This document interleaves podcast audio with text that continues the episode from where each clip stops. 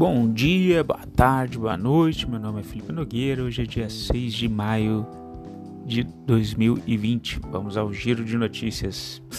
S&P 500 teve alta de 0.90, Dow Jones alta de 0.56, Nasdaq alta de 1.13, o S&P VIX, é, que mede aí a gente usa para balizar o humor do, dos investidores, uh, queda de menos 3,09%. Repercute lá fora, uh, notícias aí de volta da de reabertura das economias, né, Estados Unidos e Europa, tá? bem como uh, o pessoal aguarda aí políticas dessa tensão instaurada contra o governo chinês uh, Estados Unidos, Donald Trump né, e o Mike Pompeo, que é o secretário de Estado americano, já falaram que devem ter aumento de tarifação de tributação sobre produtos chineses como uma forma de compensação é, pelo estrago causado aí pelo SARS-CoV-19 ou gripe chinesa.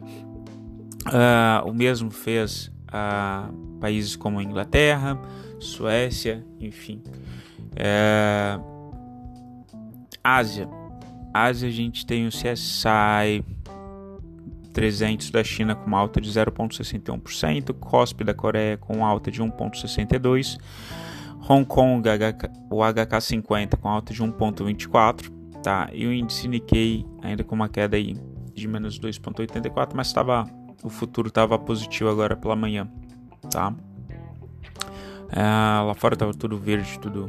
Provavelmente a gente deve retomar uma alta, apesar do é, do mercado ontem ficou meio agitado com as notícias de que a CNN teve acesso ao depoimento de Moro, né, do juiz Sérgio, ex-juiz Sérgio Moro, uh, e abalou também uma questão lá do, do Banco Central poder ou não comprar créditos privados. Aparentemente, eles não, não vão ter o respaldo jurídico para comprar crédito privado no secundário, tá? E isso foi visto como um, um ponto negativo. Uh, Europa, o estoque 600 tá, teve uma alta de 0,26, o FTSE 100 da Inglaterra 0,29% de alta, CAC 40, o único que estava vendo negativo agora de manhã estava 0,11%, o DAX 30 estava refletindo também 0,11%, uh, mas o que está pegando lá na Europa, né? O, a gente está vendo muita notícia, estava vendo ali o Euronews, uh, e o pessoal falando é, sobre as previsões de contração da economia. Então, uh, no Euronews estava lá, Bruxelas prevê uma queda de PIB de 7,7% na zona do euro. A Comissão Europeia prevê para Portugal em 2020 uma recessão de 6,8% e que a taxa de desemprego suba para 9,7% devido ao impacto do coronavírus, do Covid-19. Né?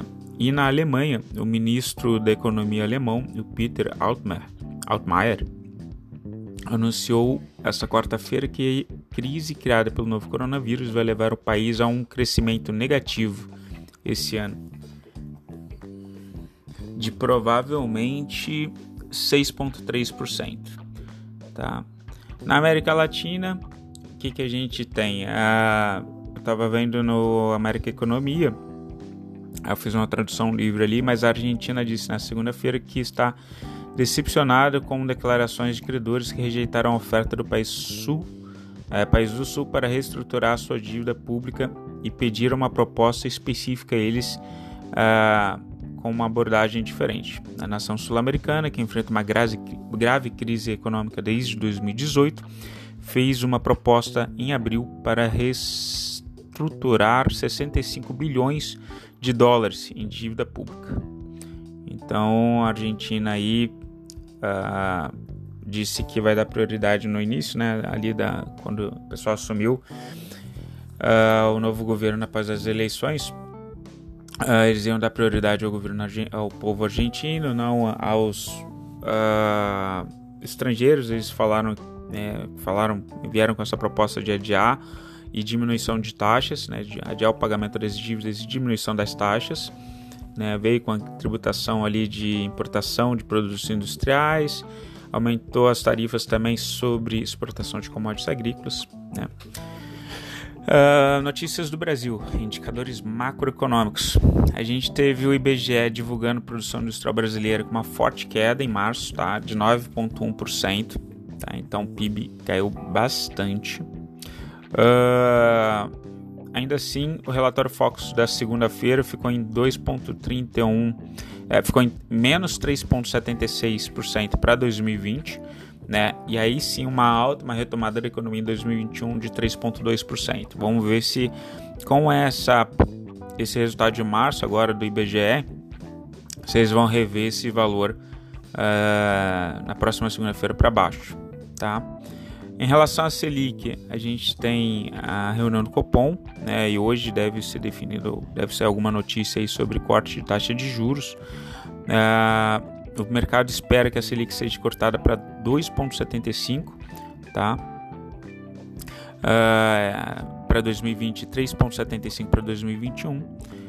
Vamos ver se a gente vai ter corte aí de pelo menos 0,5% pontos percentuais e fechar em 3,25%, segundo noticiado aí pelo Infomoney. Então a gente tem essa reunião monetária do Copom que vai se encerrar hoje. Né? Vamos ver se a gente vai ter esse corte de 0,5% para começar essa redução e terminar o ano lá com 2,75% de Selic para 2020. Se tiver esse corte, então eles estão prevendo inclusive novos cortes, né? Seria 0,5 agora, depois de mais 0,5 depois. Isso deve impulsionar o dólar ainda mais para cima, né? Porque o investidor estrangeiro que ele vai buscar essas taxas, ele vai vai pesar né, vai colocar na balança o risco Brasil, né? E aí a gente tem que pensar, pô, a gente já teve impeachment de quase 50% dos presidentes é, no período pós regime militar.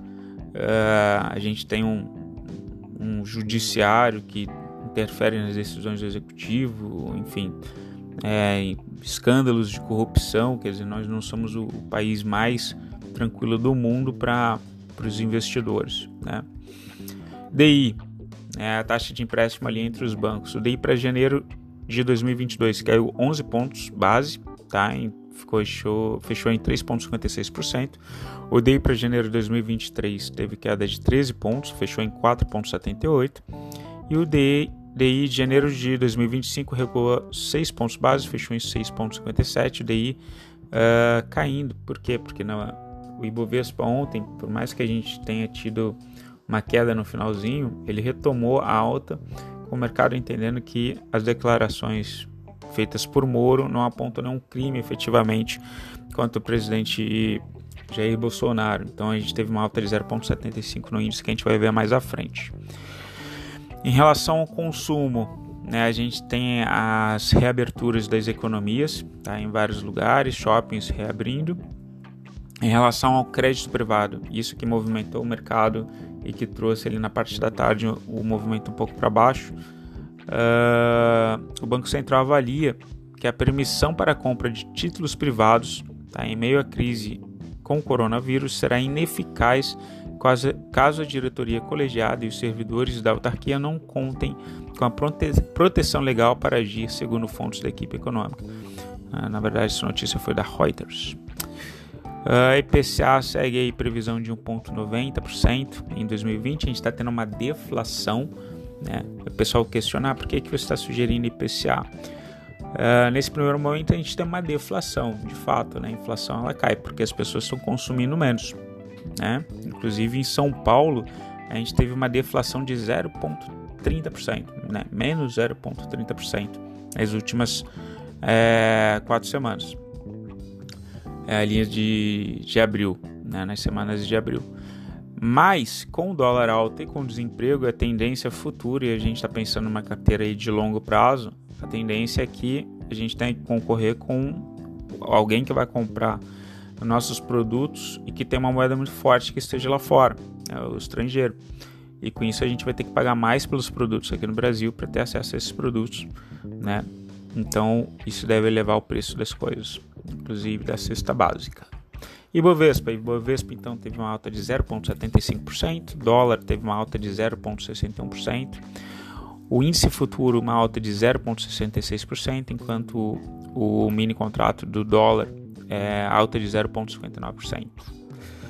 Uh, o dólar comercial ele ganhou força no fim, tá? Encerrou com uma valorização de 1,23, né? cotada a 5,5889 na compra, R$ 5,5902 na venda, tá? E dólar futuro então com essa alta de 0,62 uh, teve uma alta de 5,587.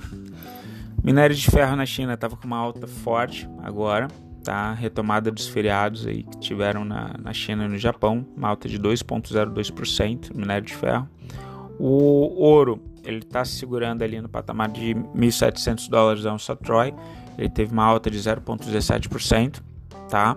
Então, a onça Troy, o, o ouro fechou a, a 1.000 dólares, 1.713 dólares e 50 cents a onça Troy.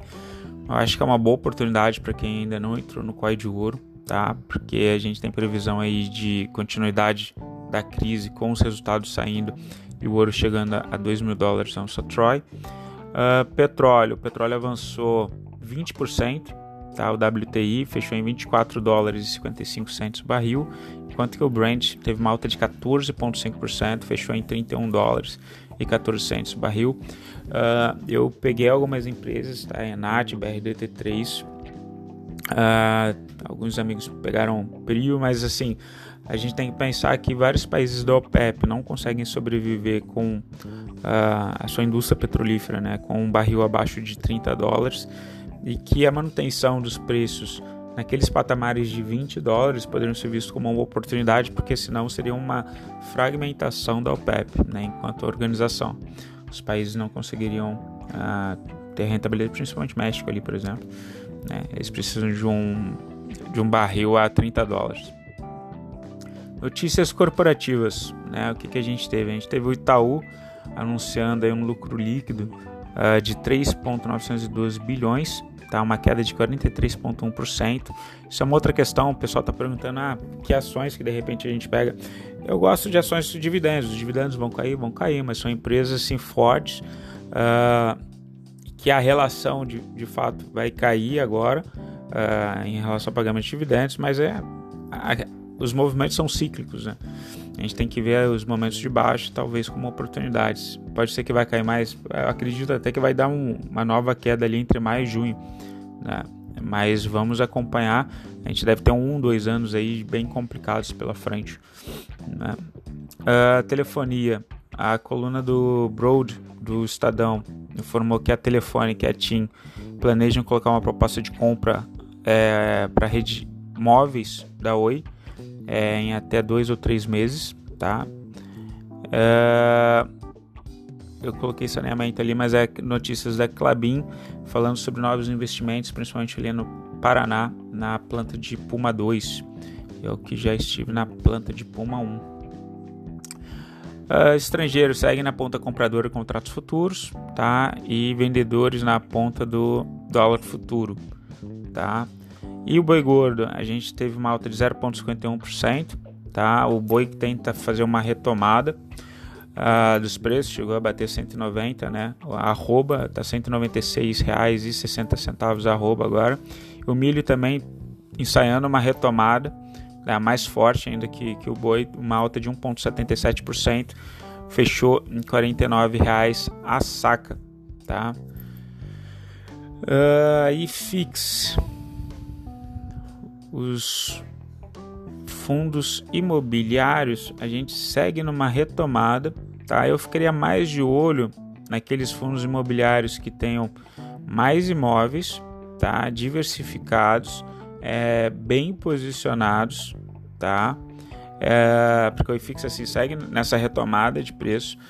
É, alguns ainda estão com o P sobre VPA abaixo de 1, um, ou seja, estão sendo negociados um preço menor do que o valor patrimonial, tá?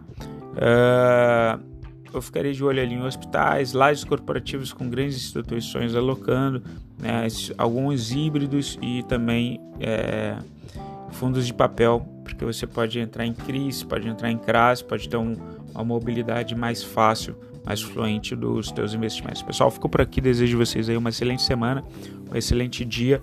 Uh, bons negócios, qualquer coisa entra no site da ls.com.vc para ver nossos cursos. assim como no site da Liberta Investimentos e fale com um dos nossos assessores. Beijos, tchau, fui.